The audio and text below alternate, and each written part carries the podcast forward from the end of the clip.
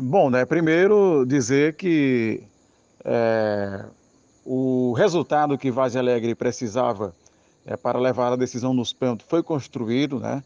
O time fez 2 a 0, é, o jogo se encaminhava para a decisão dos pênaltis e aconteceu um lance em que dois jogadores se desentenderam, né?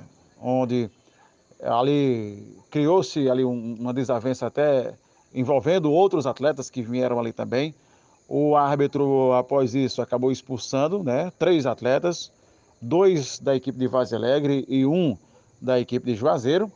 E naquele momento, né, o time de Juazeiro é, se sentiu, digamos assim, é, sem é, segurança para continuar na partida, porém não foi o caso, né? Segurança tinha, né? Policiamento se fazia presente no campo de jogo, é, segurança particular, porque foi uma preocupação é, da gestão e também é, é, uma das exigências do regulamento da competição.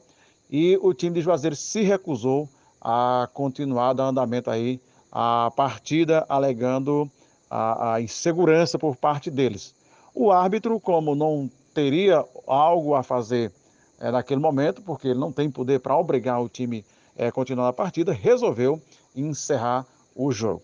Agora é aguardar a, o relatório do árbitro, né, que vai passar para a comissão organizadora, e a comissão toma-se uma posição. Então, por enquanto, é, a gente não tem ainda um resultado, uma resposta oficial. É, uma coisa é certa, pode ter certeza que Vazia Alegre vai perder o mando de campo por conta é, de atitude de alguns torcedores, né?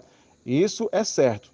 Porém, o resultado, o desfecho do jogo em si, né, de como vai ficar essa questão de classificação, a gente ainda não tem de forma oficial. Vamos aguardar é, relato do árbitro, como já falei, e também a decisão que a comissão organizadora vai tomar com relação a esse jogo de hoje.